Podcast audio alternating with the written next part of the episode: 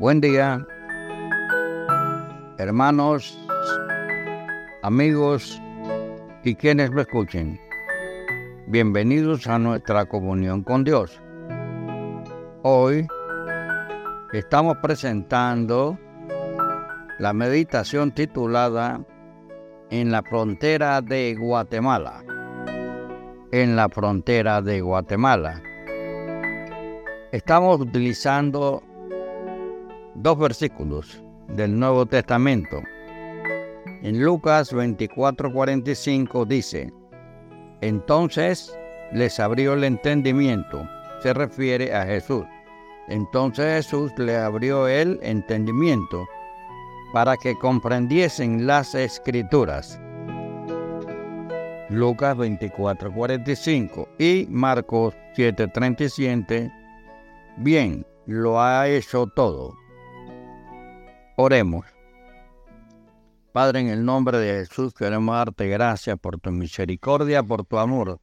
Padre eterno, Padre de la misericordia, del amor y del perdón.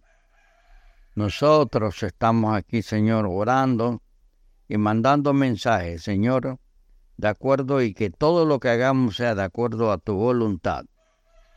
Gracias, Señor, porque esta palabra nos da a nosotros todos los mensajes, Señor, no solamente acerca del Mesías que venía, que vino, que era Jesucristo, y eso, Señor, esto que tenía que morir para la salvación del mundo. Y vino Jesucristo, murió y resucitó, Padre. Y ese mensaje tiene que llegar al mundo, Padre Santo, pero para ello entonces reconocer que somos pecadores. Y hay un mensaje en el Evangelio del arrepentimiento y el perdón. Y eso, Señor, la muerte y resurrección de Jesús, sería entonces anunciado a todas las naciones. Te damos las gracias, Padre, por esa palabra que nos ayuda a vivir. En el nombre de Jesús, Señor, permanece con nosotros.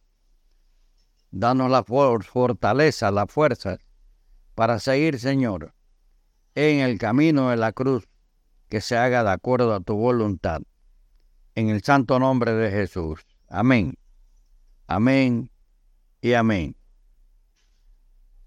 Ok. En la frontera de Guatemala algunos estudiantes cristianos en América Central se habían propuesto dedicar sus vacaciones a predicar el Evangelio. Para desplazarse alquilaron un pequeño bus en el cual cruzarían la frontera de Guatemala, en donde los esperaban para realizar algunas reuniones. La aduana quedaba al otro lado del río y los jóvenes se dieron cuenta de que tendrían que pasar por un puente provisional hecho con tablas, cuya resistencia era relativa. Entonces, por precaución, el grupo pasó a pie, mientras que el bus tuvo que hacer un recorrido de más de 50 kilómetros a lo largo del río hasta hallar otro puente en este recorrido gastó casi la mitad del día. Los jóvenes decidieron aprovechar ese contratiempo para reunirse en la plaza principal del pueblo y cantar algunos himnos. El alcalde pasó por allí y se detuvo. Los escuchó durante un rato. Luego se acercó y los invitó a su casa a cantar y a hablar a su mujer, quien estaba cuidando a sus dos hijos enfermos. Nuestros amigos tomaron sus Biblias, anunciaron las buenas nuevas y oraron en la casa que les abrió sus puertas. El alcalde y su mujer fueron alcanzados por ese testimonio. Sus corazones se abrieron a la palabra de Dios ambos recibieron a Cristo en sus vidas. qué experiencia inolvidable. Amigo y hermano, a menudo, a menudo nos irritamos ante un contratiempo, pero pensemos, no es el Señor quien lo permite para que sea el punto de partida de una rica bendición para otros y para nosotros mismos.